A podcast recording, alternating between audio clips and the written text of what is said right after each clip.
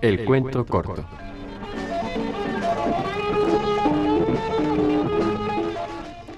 El mundo físico parece la obra de un ser poderoso y bueno, que se vio obligado a abandonar la ejecución de una parte de su plan a un ser maligno.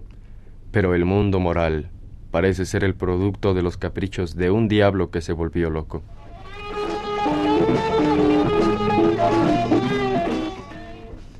Para tener una idea justa de las cosas, hace falta dar a las palabras una significación opuesta a aquella que les da el mundo. Misantropía, por ejemplo, quiere decir filantropía.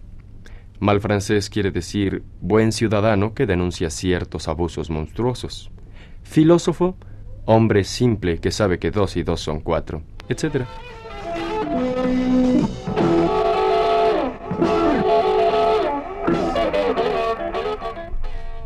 Cuando se considera que el producto del trabajo y de la inteligencia de 30 o 40 siglos ha servido para entregar 300 millones de hombres repartidos sobre el planeta a una treintena de déspotas, en su mayoría ignorantes e imbéciles, cada uno de ellos gobernado por tres o cuatro pervertidos, algunas veces estúpidos, ¿qué pensar de la humanidad y qué esperar de ella para el porvenir?